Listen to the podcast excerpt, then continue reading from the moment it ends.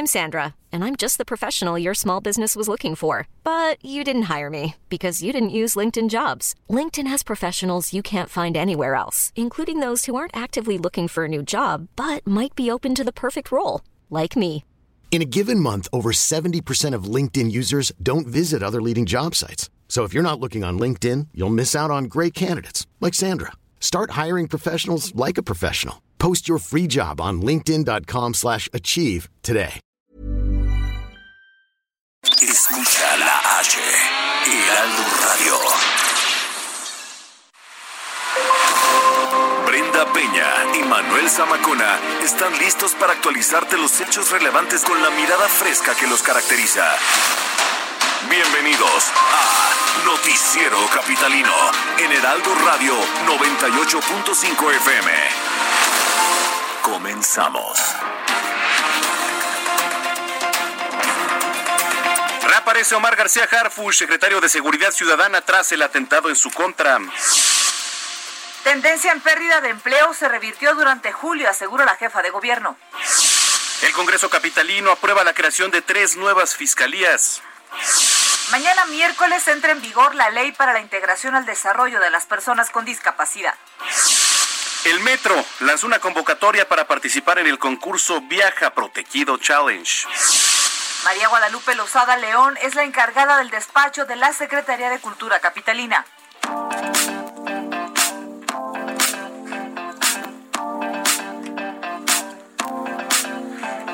Son las nueve de la noche con un minuto en el tiempo del centro de la República Mexicana. Qué gusto que nos esté acompañando una noche más aquí a través de la señal del Heraldo Radio 98.5 de FM. Bienvenidos al Noticiero Capitalino. Ya es noche de martes 28 de julio, querida Brenda Peña. Manuel Zamacona, ¿cómo estás, amigos del Heraldo Radio? Gracias por acompañarnos. Este, oigan, compártanos si están echando botanita ahorita de algo, ¿no? Así como los servidores, ¿verdad? Estaba a punto de ahogarse ahorita en el... Antes sí, me ha pasado. ha martes, pasado. Martes de que tenemos muchísima información. Nos vamos a ir incluso hasta el templo de San Hipólito, ahí en el centro de la Ciudad de México, que hoy estuvo abarrotado allá afuera, a pesar de que no está abierto. Sí, Hoy es de- día de San Judas, cada 28. Y pudimos apreciar a muchos fieles que no llevaban cubreboca, no llevaban protección, no tenían ni que andar haciendo nada por ahí. Y mañana a ver qué tal la Basílica de Guadalupe también. Así Vamos es. a andar por allá. Bueno, eh, me parece que Mavos Azueta es el que va a estar por allá en la Basílica de Guadalupe, pero Vamos a estar platicando. eh, yo sí me voy a llevar mi cubreboca del Heraldo al metro a ver si ganamos, ¿verdad? Porque además está muy bonito eh, con este challenge de que más adelante les vamos a platicar. Pues les van a dar un premio, digamos, a la mejor creatividad del cubreboca o al más original, ¿no? Por así decirlo. Oye, hay unos muy buenos. Este está el cubreboca y lo que tiene es una abertura justo donde están los labios que la jalan con un hilo para poder comer. Ah, esa está muy bien. está muy buena. Los chimuelos, o sea, hay varios. ¿No? La verdad es que sí, sí, sí. El ingenio ha salido a flote en estos días. Bueno, que nos compartan si tienen algún cubrebocas del que se sientan orgullosos. Oiga, sí, mándenos sus fotos. Que no vayan a ser de la América, por favor. Uh. O que no vayan a ser de algún politiquillo, nada. Por favor, de su creatividad, de un bello paisaje. Claro que sí, No, de, de, de- Oye, muchos. eh, estuvo de moda, lo vi el fin de semana. Uno que tiene los em, dientes de. El payaso este, eso. Ah, claro. Están muy buenos, hay muy buenos diseños. ¿eh? Me parece perfecto. Sí, sí, sí. Así que, por favor, mándenos sus fotos de cubrebocas. Y aquí vamos a estar dándoles retweet en redes sociales, arroba heraldo de México Arroba bajo Penabello. y arroba zamacona al aire. Comenzamos cuando son las nueve con tres. Vamos a las calles de la Ciudad de México. Israel Lorenzana, ¿cómo estás? ¿Tú tienes cubreboca creativo, Isra, o muy normal? Brenda Manuel, un gusto saludarles, les mando un abrazo. Pues fíjense que la verdad utilizo el cubrebocas en color negro. No he comprado de esos decorativos, pero la verdad es que sí he visto muchos diseños que llaman pues la atención y también estaba viendo el tema de este de esto que se va a llevar a cabo en el sistema de transporte colectivo, que van a premiar la creatividad de las personas, por supuesto, para incentivar a que se utilicen cubrebocas. Y bueno, pues ahí vamos a estar participando. Será a través de las redes sociales, así que bueno, pues ya estaremos hablando de eso también. Pero la verdad es que nosotros utilizamos el cubrebocas pues negro para pues trabajar, siempre andamos en la calle, por supuesto lo utilizamos como una medida sanitaria, pero bueno, pues está muy interesante el tema del metro. ¿Ustedes qué opinan? Sí, la verdad es que ya tenemos preparados algunos. Mira, está el del Heraldo, Brenda Peña. Ya está, ya está con aguja e hilo, eh, zamacona y pedazo de tela. Le vamos a poner uno de chimuelo a Brenda. Le recortó a su playera de los Pumas. No, ¿qué pasó? No, no, no. Pero fíjense que llama mucho la atención. Me parece que también van a participar las mascotas. Eso va a estar muy ah, interesante. Ahí también van a, participar las mascotas por supuesto eso va a estar muy interesante. Así que bueno, pues será, si yo no estoy mal, el 26 de agosto, cuando estén saliendo los ganadores de esto que se va a llevar a cabo en el metro. Y fíjense que Brenda Manuel, ya entrando por supuesto en información, elementos de la Secretaría de Seguridad Ciudadana, apoyados por elementos de la Fiscalía de Justicia de la Ciudad de México, detuvieron a cuatro sujetos, los cuales decían ser de un cártel delictivo aquí en la capital. Fue en un inmueble de la alcaldía Tlalpan exactamente en la zona del Pedregal de San Nicolás, en donde se hallaron gorras con siglas de este cártel delictivo, armas, chalecos y también armas largas. Los sujetos y además algunos vehículos blindados fueron llevados a la Fiscalía de la Ciudad de México, ubicada en la colonia Doctores, y bueno, pues fue un duro golpe para la delincuencia el que se llevó a cabo el día de hoy. Por otro lado, en estos momentos tenemos movilización por parte de los servicios de emergencia, movilización policíaca, y es que se ha descubierto el cuerpo de una persona, el cual ha perdido la vida, aparentemente tras recibir varios disparos de arma de fuego. Esto ocurrió exactamente en el Deportivo Venustiano Carranza, este que se ubica en Congreso de la Unión y Cecilio Robelo. Han llegado a las unidades, descubren el cuerpo de esta persona. No hay detenidos, tenemos la movilización importante en este punto, muy cerca del Congreso de la Unión, entre Congreso de la Unión y, por supuesto, el eje 2 norte en su tramo voleo. Hay que, por supuesto, manejar con mucho cuidado en esta zona para nuestros amigos que van con dirección hacia Avenida del Taller, hacia Paseo de la Reforma. Y por último, precisamente el Paseo de la Reforma con circulación aceptable para quien viene de Avenida Hidalgo y con dirección hacia la zona del circuito interior. Asentamientos habituales de la hora en los cruces marcados con semáforo, aún así hay que anticipar su paso por varios minutos. Por último, Brenda Manuel, nosotros estuvimos el día de hoy precisamente en la iglesia de San Hipólito. Cada 28 de mes se llevan a cabo estas misas que han estado siendo virtuales y el día de hoy cuando se esperaba que ya fueran presenciales, pues bueno, la iglesia de San Hipólito estuvo cerrada, había muchas personas, nadie tomaba su sana distancia. Yo platiqué con algunas personas, algunos feligreses, y nos decían que pues ellos confían en San Judas Tadeo. Hay que recordar que en la iglesia de San Hipólito el día de hoy pues se venera a San Judas Tadeo, y bueno, pues ellos confían en que San Judas Tadeo los proteja. Es más poderoso que el coronavirus, así nos decían. Así que bueno, pues la recomendación es utilizar el cubrebocas y tomar la sana distancia. Brenda Manuel, es la información que les tengo. Bueno, pues muchísimas gracias por este reporte. ¿Qué es Samacona? No, no, no, sí, sí, es que más adelante vamos a ahondar en el tema ahí con Ingrid Montejano sobre el tema de San Hipólito, que también pues está bastante interesante. Pero bueno, más adelante nos enlazamos contigo. Abrazo. Claro que sí, hasta luego. Las nueve con siete. Ya prácticamente un mes del atentado contra Omar García Harfush, el secretario de Seguridad Ciudadana, hoy reapareció en una conferencia al lado de la jefa de gobierno, la verdad se veía bastante bien, eh, ya muy recuperado, ¿no? Que por cierto en esta conferencia me llamó la atención, eh, comentaba Claudia Sheinbaum que los delitos de alto impacto van a la baja en un más de un 20%. ¿no? O sea, digo, son cifras que, que están dando, pero bueno. Vamos con eh, nuestro compañero Carlos Navarro, que nos tiene más información de lo informado el día de hoy. Carlos, ¿cómo estás? Muy buenas noches. Buenas noches, Brenda Manuel. Les saludo con gusto a ustedes y al auditorio. Bien, en su reaparición pública a un mes de sufrir un atentado, el secretario de Seguridad Ciudadana de la Ciudad de México, Omar García Harfuch, envió un fuerte mensaje y dijo que aquellos que creen que pueden mermar el combate contra la delincuencia en la capital del país están en un error. Escuchemos. Se equivocan quienes piensan que podrán debilitar la lucha contra la delincuencia en la Ciudad de México. Son miles los policías, marinos, militares y ministerios públicos que al igual que su servidor estamos dispuestos a asumir los riesgos que sean necesarios para que nuestra ciudad viva en paz. Y es que las amenazas del cártel Jalisco Nueva Generación estaban desde agosto de 2019, de acuerdo con información de las dependencias de seguridad federal. Sin embargo, diez meses después la hicieron efectiva en un ataque donde se realizaron 414 disparos con armas de alto poder aunque los delincuentes de la ruta que tomaría el secretario de su reunión diaria en el antiguo Palacio del Ayuntamiento el 26 de junio, este descartó que se haya fugado información desde la dependencia. Escuchemos. Cuando hay un evento de esta magnitud, la investigación se vuelve muy amplia y aunque no haya una sospecha como tal, las investigaciones continúan y se abarca no solo a miembros de la Secretaría, sino se investiga todo lo que haya rodeado este caso. Aquí no hay un solo indicio que haya habido una fuga de información dentro de la Secretaría. En esa conferencia de prensa estuvo presente también la jefa de gobierno Claudio Sheinbaum, quien aprovechó para presentar un informe sobre la incidencia delictiva que disminuyó 24.2% en el promedio diario entre diciembre de 2019 y julio de 2020. Pasó de 104.9 a 79.5 ilícitos. ¿A qué se debió? Escuchemos.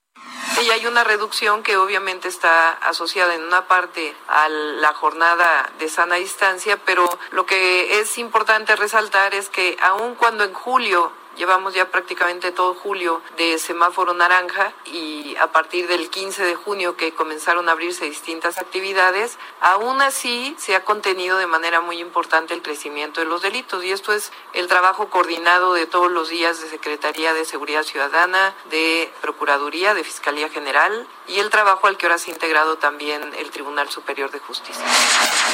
Así es que el secretario de Seguridad Ciudadana, Omar García Jarfus, regresa de lleno a las labores en esa dependencia. Brenda Manuel, la información que les tengo. Sí, lo pues, vimos, lo vimos ahí sentado, ya bastante, bastante recuperado, pero sí brincaban estas cifras, ¿eh? La verdad es que eh, 25% de la percepción, bueno, de lo que se tiene registrado, ¿no? En cuanto a datos duros, eh, pero vamos a ver cuál es ahora la percepción de la ciudadanía, ¿no? Que luego pues tarda ahí quizá algún tiempo en, en empatar. Pero bueno, estaremos muy pendientes. Gracias, Carlos Navarro, y estamos en contacto. Hasta luego, buenas noches. Muy buenas noches, son las nueve con once. La jefa de gobierno, Claudia Sheinbaum, informó que la tendencia de pérdida de empleos en la Ciudad de México se revirtió en julio. Esto de acuerdo a la información donde se muestran datos positivos y eh, se dará a conocer tras el cierre de mes. Sheinbaum Pardo señaló que se buscan más apoyos que podrían otorgarse a ciertos negocios que han sufrido la crisis económica provocada por la emergencia sanitaria.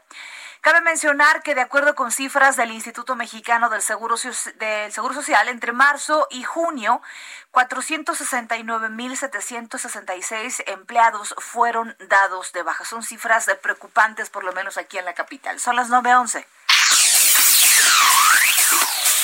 Mientras tanto, en el Congreso de la Ciudad de México se aprobaron modificaciones a la ley orgánica de la Fiscalía General de Justicia de tal forma que ahora se van a crear tres nuevas fiscalías. Y de esto nos platica Jorge Almaquio, a quien saludamos con mucho gusto. Adelante, Jorge, buenas noches.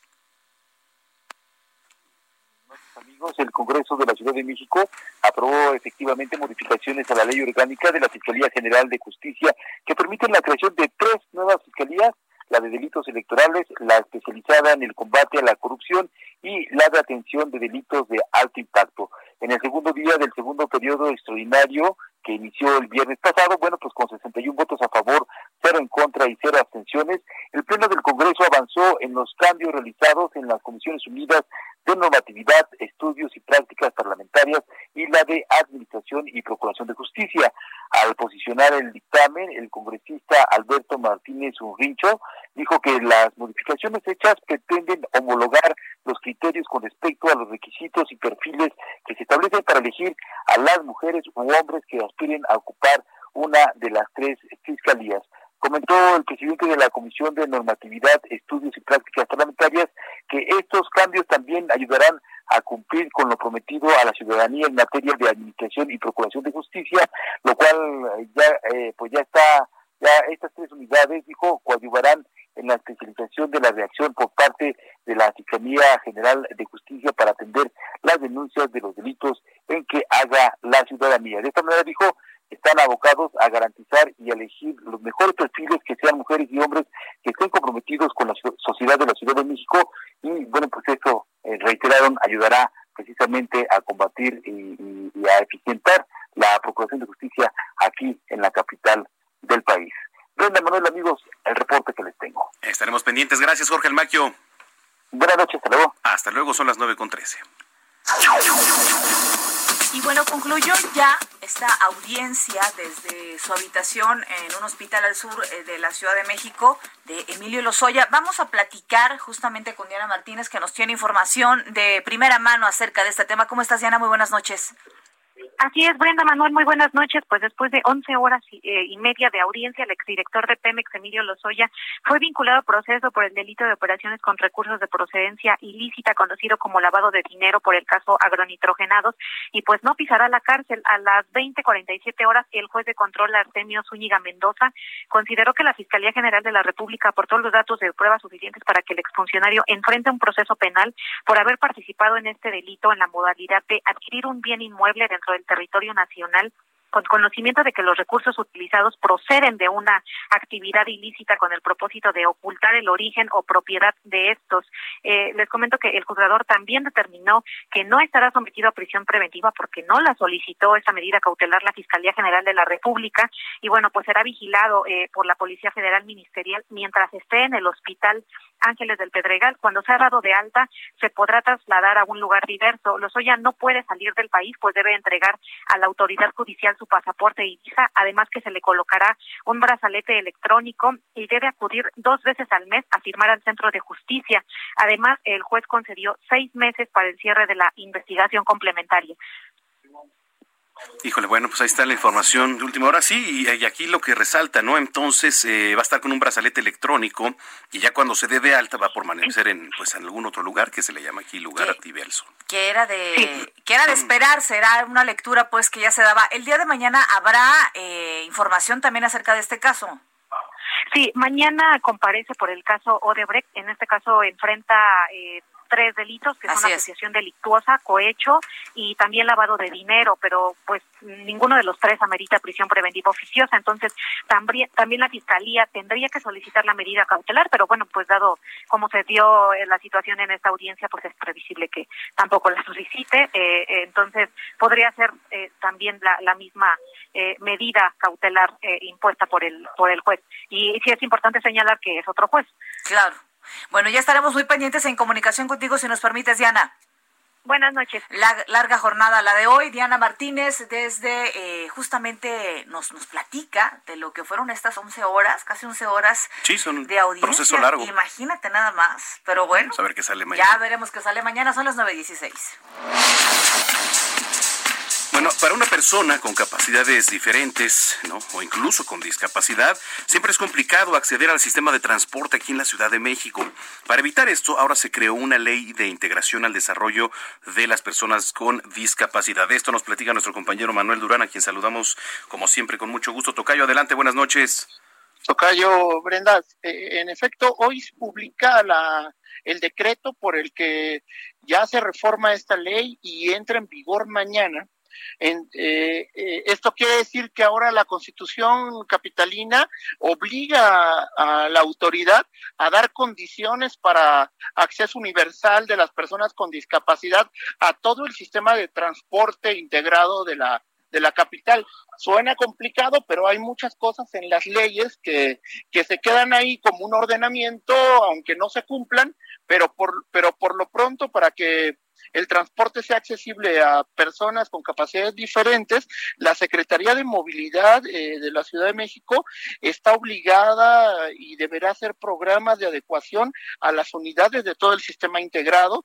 Lo anterior ya de acuerdo con el decreto que hoy se publica y que mañana entra en vigor para la ley que, que refiere esto cayó y, y con esta publicación eh, concluye todo el proceso de reforma, donde también se ordena la implementación de programas de concientización para trabajadores del sistema de, transporte y que puedan y que puedan este, tratar de manera adecuada a todas estas personas que que tienen capacidades diferentes. Además, deben promover un diseño vial para estas personas, cruceros seguros y todo, para que puedan acceder al, a los sistemas de transporte.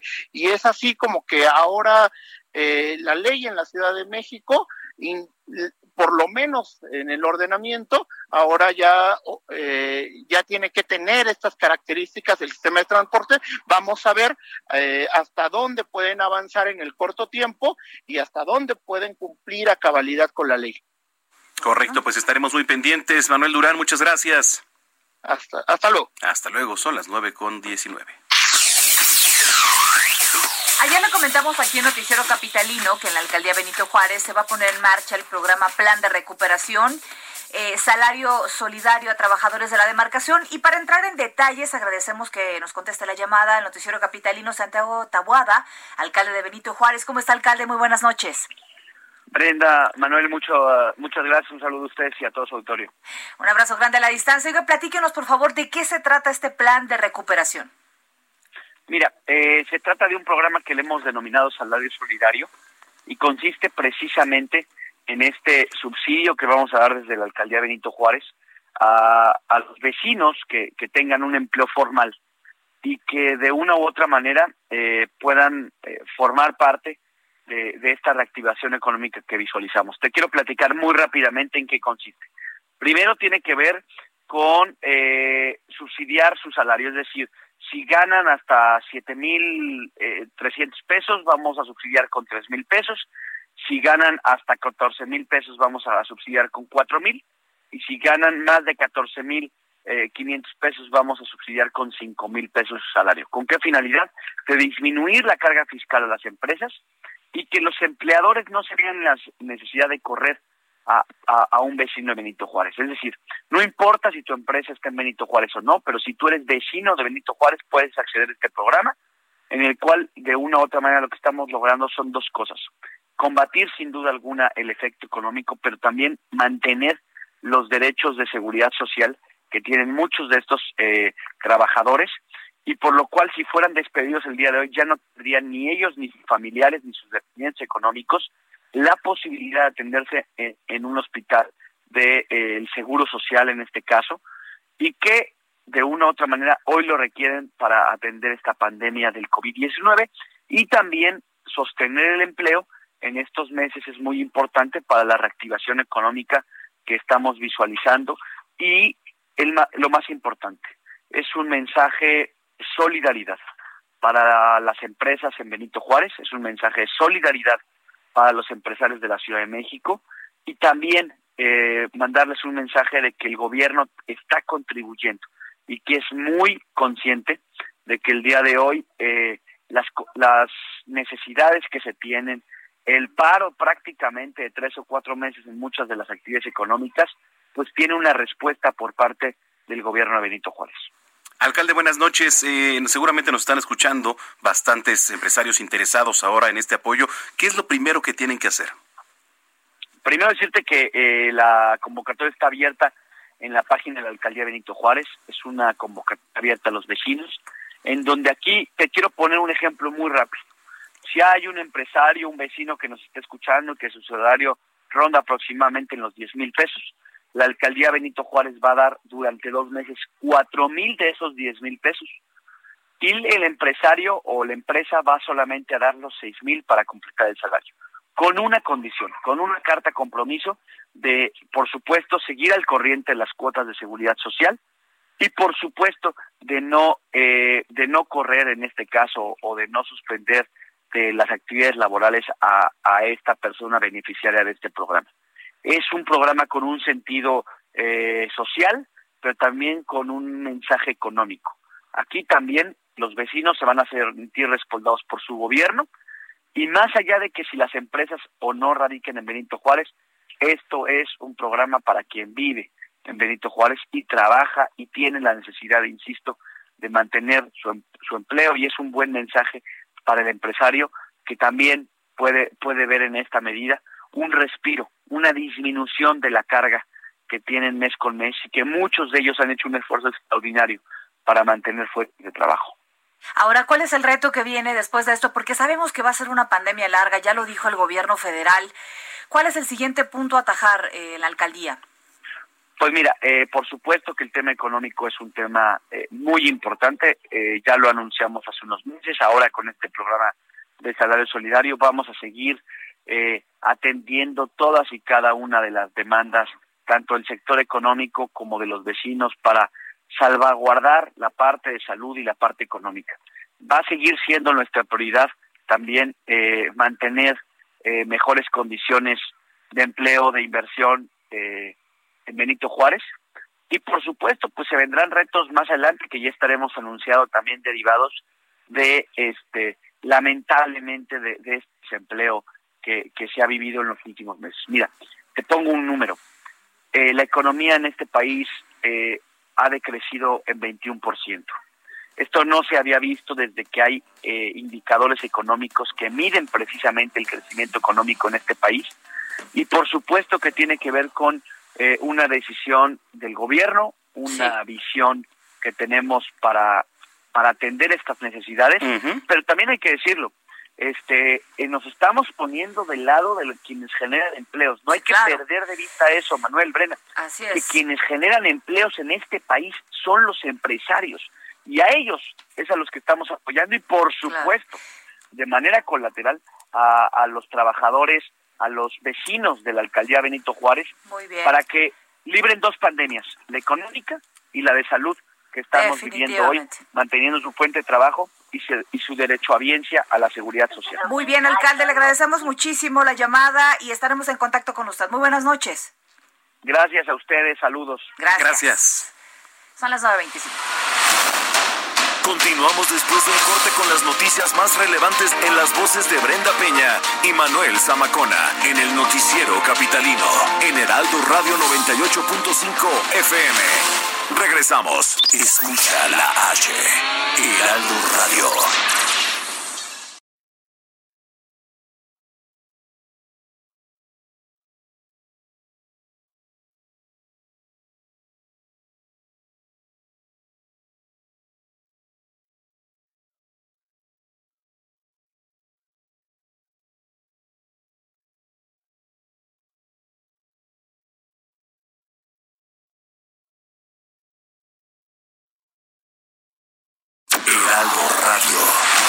Regresamos con Brenda Peña y Manuel Zamacona al noticiero capitalino en Heraldo Radio 98.5 FM.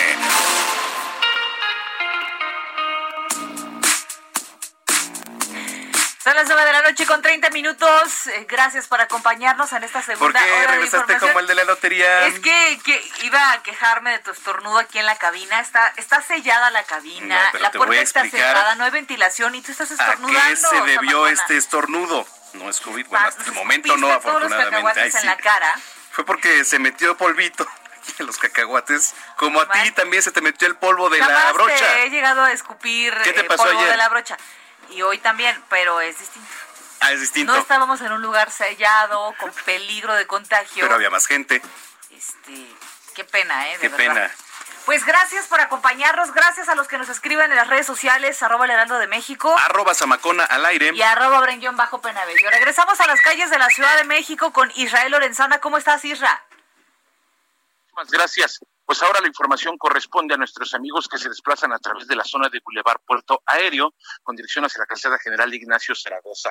Pues algunos asentamientos ya en los carriles laterales, maniobras de ascenso y descenso de transporte público con dirección hacia Santa Marta. Nada para abandonar esta arteria. Si requieren de alguna alternativa, la avenida Texcoco puede ser una buena opción en ambas direcciones. Para quien viene también hacia la zona de la colonia Balbuena con dirección hacia la zona de Moctezuma o los que siguen su marcha hacia la avenida Ingeniero Eduardo Molina, hay que anticipar su paso en los carriles centrales al cruce con viaducto. Pues Brenda Manuel, la información que les tengo. Gracias, querido Israel Lorenzana. Seguiremos pendientes. Buenas noches. Buenas noches para todos. Son las 9.32. Aquí en este espacio, en el Noticiero Capitalino, venimos a conocer el lanzamiento de la aplicación de esta app del programa Mi Beca para empezar. Eh, y bueno, vamos a platicar ahora con Araceli Berenice Hernández, ella es directora general del Fideicomiso Público Educación Garantizada de la Ciudad de México, a quien agradecemos nos tome la comunicación. Araceli, buenas noches. Hola, muy buenas noches. Saludo a todo tu auditorio. Gracias. Eh, ¿De qué se trata? ¿Cómo funciona esta aplicación para aquellos que nos están escuchando? Eh, ¿Cómo funciona? Platícanos un poco. Bueno, esta aplicación tiene que ver con el programa de Mi Beca para Empezar y en su momento de útiles y uniformes escolares. Como saben, bueno, iniciamos este nuevo ciclo escolar 2020-2021 y el registro del nuevo ingreso a la beca es importante comenzar a generarlo para no estar con filas, para no tener que esperar a que se entreguen documentos por la situación que estamos viviendo, la situación sanitaria del COVID. Bueno, pues lo que hemos realizado es una aplicación en donde todos los papás y las mamás van a poder descargar esta aplicación de mi beca para empezar en sus teléfonos. En esta aplicación van a poder registrar sus datos, el nombre del pequeño, de la pequeña y ahí mismo tomar la foto de la documentación que acredite que están registrados en escuelas públicas de educación básica en la Ciudad de México. Ahora, eh, ¿cómo facilita en medio de la situación que estamos viviendo esta aplicación? Bueno, nos trae muchísimos beneficios, estamos innovando, nos estamos modernizando y trae muchos beneficios porque no va a haber necesidad.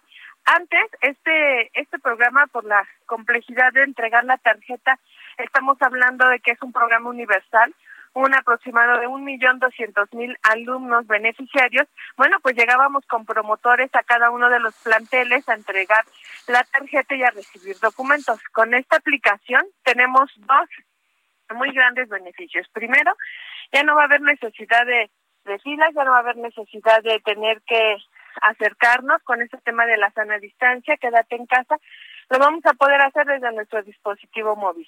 Y por otro lado, por medio de la aplicación, también es que vamos a generar una cuenta electrónica.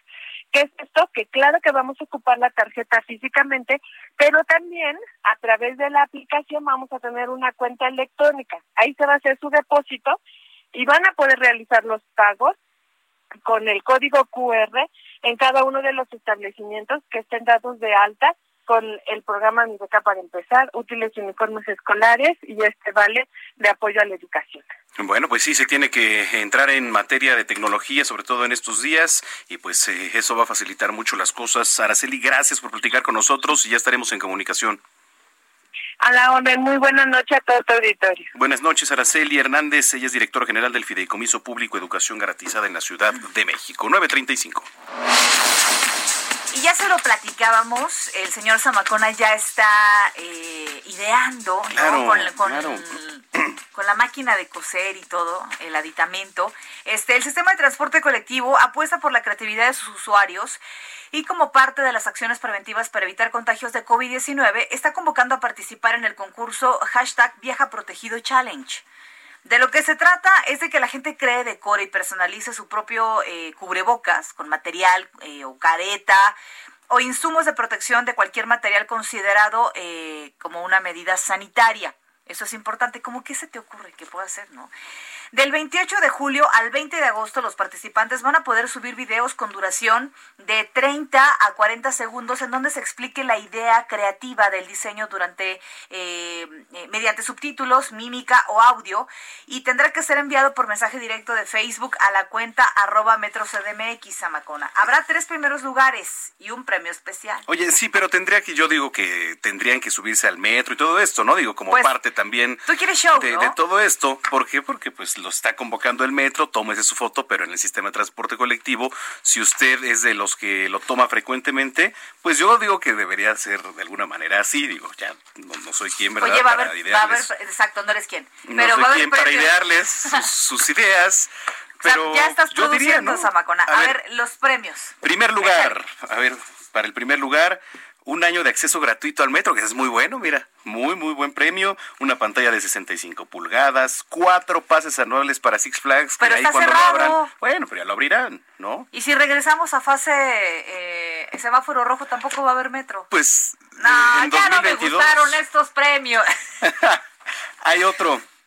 Cuatro tours de un día, Teotihuacán, en la No, Basílica. Cuernavaca, pero supongo que todo esto ya tendrá vigencia para cuando todo esto pase, que casi como vamos, de vigencia abierta. A, diciembre, ¿no? Exacto, imagina, al mes de octubre. Este, Ay, no dice, hay colecciones, otro premio dice, colección especial de productos changolos. ¿Qué es esto? ¿Tú lo conoces? ¿Alguien sabe qué es eso? Changolos, este, a lo mejor es un muñequito emblemático de algo, ¿no? Dice por acá, que esto seguramente nada más le va a interesar a los amantes de la música. Dice, cinco, no engordaduras, encordaduras para guitarra eléctrica Jimmy West, otra para clásica La Valenciana y una playera Jimmy West. Pero lo mejor es el siguiente. Cuéntanos, ver, ¿qué, qué? Es un par de tenis conmemorativos del 50 aniversario del metro. No, ¿Eh? me- ¿Qué tal, eh? ¿Qué hubo, No dicen qué número, no dicen qué número, ojalá haya en todos los números, ¿no? Disponibilidad. Y dos discos autografiados de Alonso André como solista, baquetas y playera. Espérate, esto no termina ahí. Un disco autografiado por Flor, Amargo, Playera y Gorra, disco autografiado por la Tremenda Corte. Oigan, pero ¿de dónde sacaron todos estos premios? Bueno, se han de haber ido sumando, ¿no? Diciendo yo aporto esto, seguramente. Alfonso André, por ejemplo, es solista de La Maldita Vecindad. De los caifanes. Oye, no, bueno, eh, bueno sí Orlando está la- indignadísimo. Sí, sí, sí. Segundo lugar, seis meses de acceso gratuito al sistema de transporte colectivo. Seis meses. ¿Eso para qué es? Para el segundo lugar. Ah. Dos tours en un día a Teotihuacán. Cuatro admisiones generales combo para que visiten Six Flags y este Hurricane Harbor allá en Huastepec. Oh. ¿Qué tal? Ese está mejor, ¿no? No está abierto tampoco, creo. Lo siento, pero Eh, despensa integral plata. Muy bien. Este, pues ahí está, entrele, pero más allá de lo que se vaya a ganar, yo creo que es la creatividad, darle un poquito la vuelta a esto que a veces sí resulta asfixiante, molesto, te incomoda, mucha gente tiene marcas, hemos visto al personal médico las marcas que tienen el rostro de usar más de 10, 12 horas un cubreboca, pues démosle Pero yo insisto que, vuelta, que- ¿no? que esto sí debería de ser eh, un incentivo, el estar también, un requisito, perdón, el estar ahí en el sistema de transporte colectivo, hacer el video adentro quieres modelarlo o ahí. una foto, ¿no? Si no, ¿de qué sirve? En un video cualquiera lo podemos mandar. Haces el video...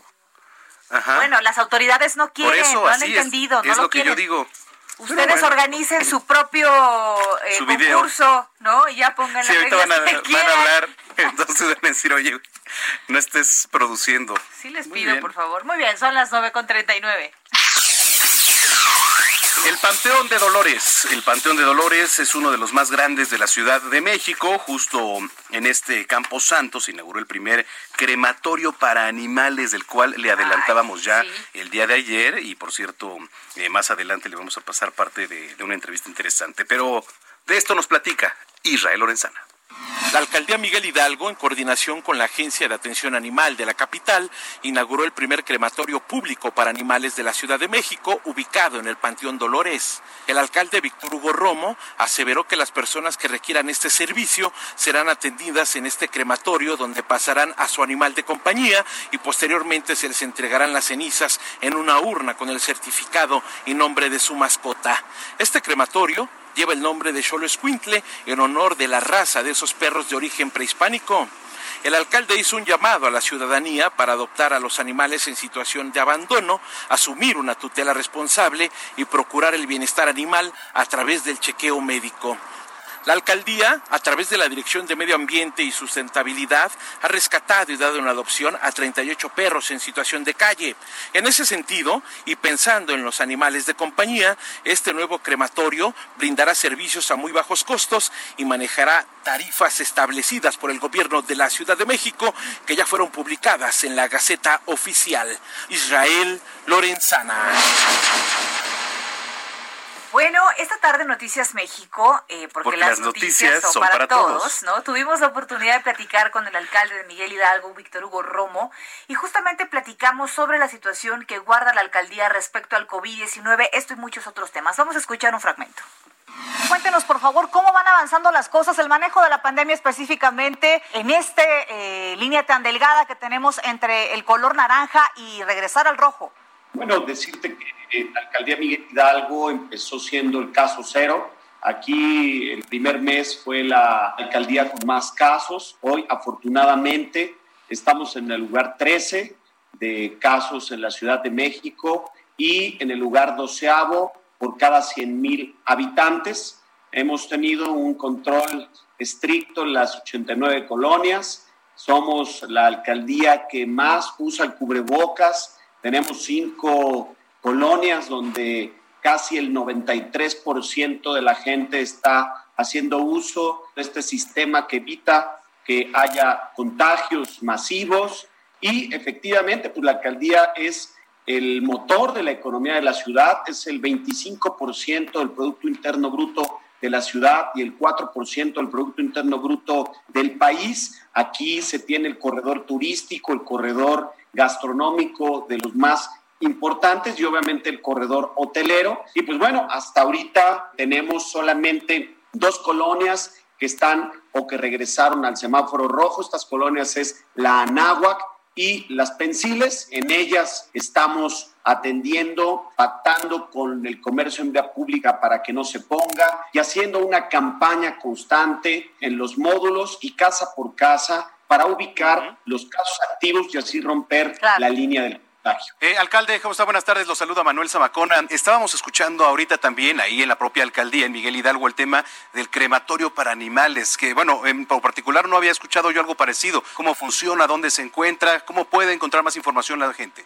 Primero decirte que es el único en su tipo en el país y en la ciudad. Tenemos una población de casi 20 millones en todo México de animalitos, gatos y perritos y 5 millones solamente viven en las casas, hay 15 millones que están en abandono y desgraciadamente en su destino final, pues también los abandonan porque los tiran, los tiran en barrancas, lo que hace en sí una contaminación, pero también necesitamos ubicar el destino final de los que son seres sintientes, de los que nos dieron cariño, nos dieron amor, les dimos cariño, les dimos amor, de igual forma, y pues esto va a ser una solución pues para que en el Panteón Civil Dolores, pues en el crematorio Xoloscuincle, que por cierto es eh, estos perritos que llevaban a mi clan y que acompañaban a las personas en su viaje a la otra vida, pues ahora van a acompañar su viaje a los perritos, a sus homólogos, y pues se tiene esta oportunidad a muy bajo costo, es público, casi de 300 pesos a mil pesos por una cremación y se le entrega la cajita con el nombre y el certificado de ese ser sintiente que nos dio afecto, cariño y que tanto lo quisimos. Alcalde, gracias por haber conversado con nosotros en Noticias México. Le esperamos muy pronto por acá en el foro para seguir platicando o lo alcanzaremos, por supuesto, en algún punto de la alcaldía. Cuando quieran, ojalá se inscriban a la carrera que tenemos virtual el 2 de agosto, este domingo. Bajen su aplicación, se llama Márcate Chilango Run y les mandamos su medalla. Bueno, eh, ayer le comentábamos aquí en este espacio del nombramiento de José Alfonso Suárez del Real como nuevo secretario de gobierno, quien anteriormente se desempeñaba como titular de la Secretaría de Cultura en la ciudad. Hoy trascendió que la jefa de gobierno, Claudia Sheinbaum, nombró como encargada de despacho a la Secretaría de Cultura de la Ciudad de México eh, a María Guadalupe Lozada, quien anteriormente ocupaba el cargo de directora general de Patrimonio Histórico, Artístico y Cultural de la capital en la misma dependencia. Guadalupe Lozada es licenciada en Ciencias Humanas y en Ciencias Sociales y tiene una maestría en Historia de México. También se desempeñó como coordinadora de Patrimonio Cultural y Artístico de la Secretaría de Cultura y ha trabajado en varias universidades como docente y en áreas culturales. Seguramente pues ya mañana le estaremos confirmando esta información. 946. Y pese a la pandemia, miles de fieles, ya le platicábamos, llegaron al templo de San Hipólito eh, desde esta mañana para pedirle favores y depositar su fe. La crónica la tiene nuestra compañera Ingrid Pontejano. ¿Cómo estás, Ingrid? ¿Qué tal? Un gusto saludarlos. Muy buenas noches. Pues así es, a pesar de que la iglesia San Hipólito, ubicada en la colonia Guerrero, tiene la indicación de no abrir debido a que está en una de las colonias de más alto contagio en la Ciudad de México, pues los fieles llegaron como cada 28 de cada mes. Sabemos que la fecha oficial es el 28 de octubre, sin embargo, cada 28, como lo digo, de cada mes, pues decenas de eh, cientos incluso, nada más que en esta ocasión no fueron tantos, eh, llegaron ahí a la iglesia de San Hipólito ubicada en Reforma y Avenida Hidalgo y la verdad es que pudimos ver a muchas personas como ustedes dicen, llegaron a agradecer, a ofrecer sus eh, promesas, que es muy común que pasa en ese tipo de iglesias, la gente hace una promesa a cambio de algún milagro, algún favor, entonces llegan las personas a entregar comida, eh, amuletos, flores, y eso es lo que pudimos ver el día de hoy. Eh, la iglesia no dio misa eh, únicamente fue a puerta cerrada, se sacó una bocina para que las personas pudieran escucharla al exterior del templo.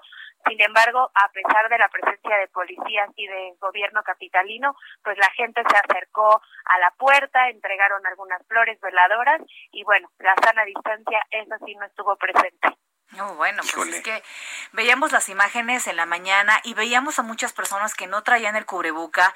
En el sondeo que realizaste, había una mujer que verdaderamente me robó el corazón porque le preguntabas, ¿por qué está aquí?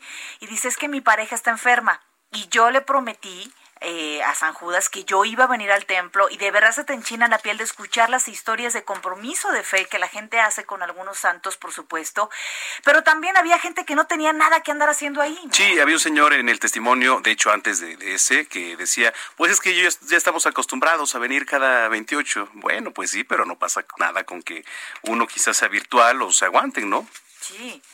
Así es, pues la gente tiene ese compromiso. A mí me sorprendió ver a mucha gente de la tercera edad y justamente al preguntarles a ellos si no les preocupaba el COVID, la cantidad de gente, pues sus respuestas eran la fe puede más, nosotros tenemos este compromiso. Una incluso me dijo, pues ya, que, que sea lo que Dios diga, lo que San Judas Tadeo diga.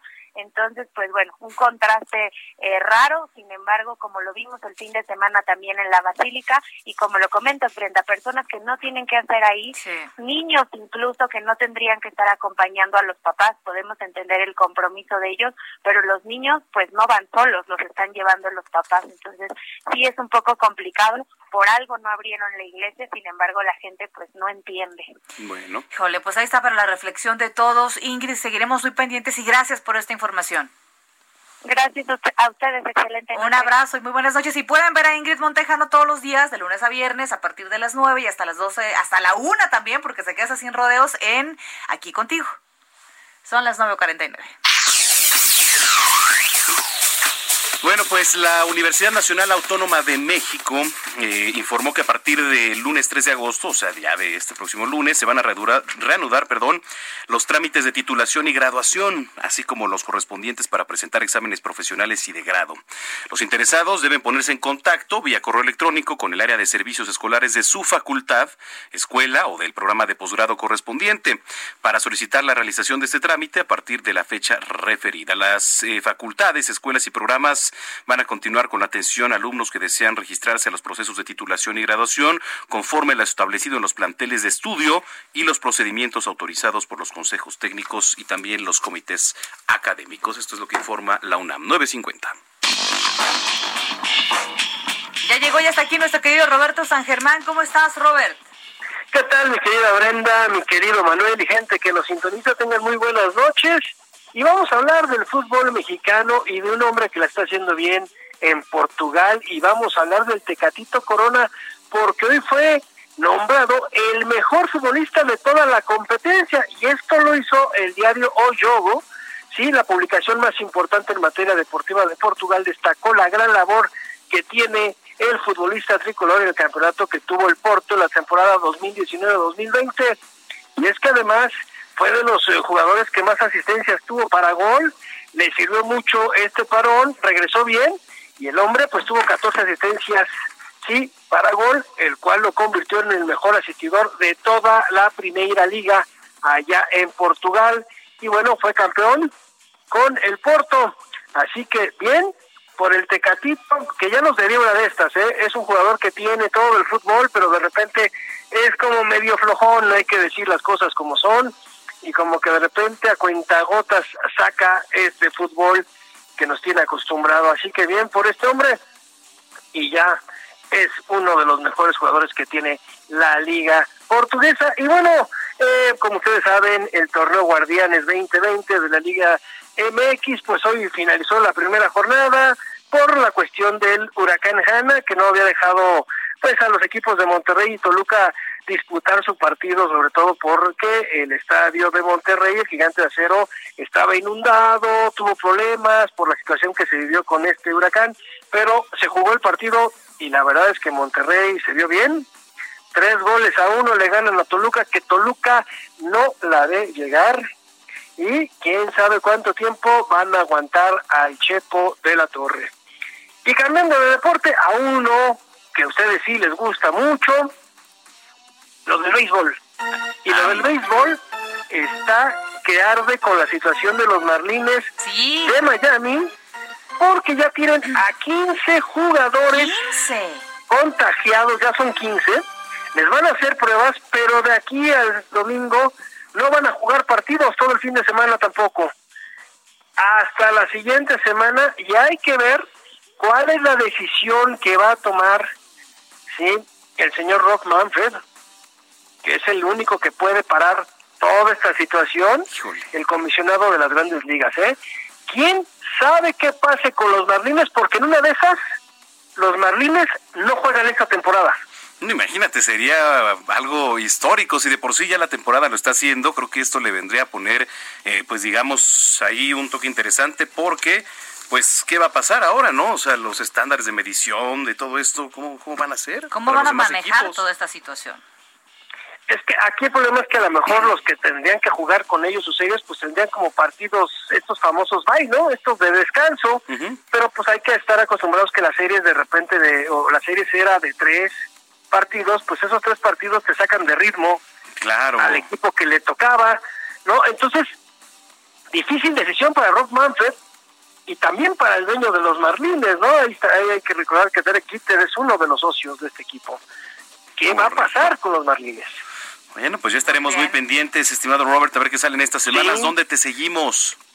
Mira, me pueden encontrar en arroba R San Germán en Twitter. Y nada más para terminar rápido, para dejarles, Patrick Mahomes es de los nuevos dueños o parte de los dueños de los Reales de Kansas City, el nuevo millonario que firmó por 10 años y 503 millones de dólares, pues ya es parte también de los Reales de Kansas City del béisbol de las grandes ligas. Sí, vi la nota. Bueno, pues adentrarse en el mundo de los negocios al señor Mahomes. Gracias y un abrazo, Robert. Gracias a ustedes, que pasen muy buena noche, abrazo. Buenas noches. 15 infectados ya. Decíamos que 13 en Noticias México, ahora llevan 15. Sí, llevan 15. ¿Qué va a pasar? Pues detrás yo creo que los partidos se van a ir cancelando, Sí, sobre todo como dice Roberto, ¿no? Los que jueguen por lo menos y mientras contra los Marlines. Ya nos vamos, gracias por habernos acompañado en Noticiero Capitalino. Nos vemos mañana en Noticias México 3 de la tarde porque las noticias son para, son para todos. Este, y ya nos escucharemos por acá si Dios lo permite. ¿Con quién nos vamos? Rolón, Never Gonna Give You Up de Rick Astley. Que pase buena noche.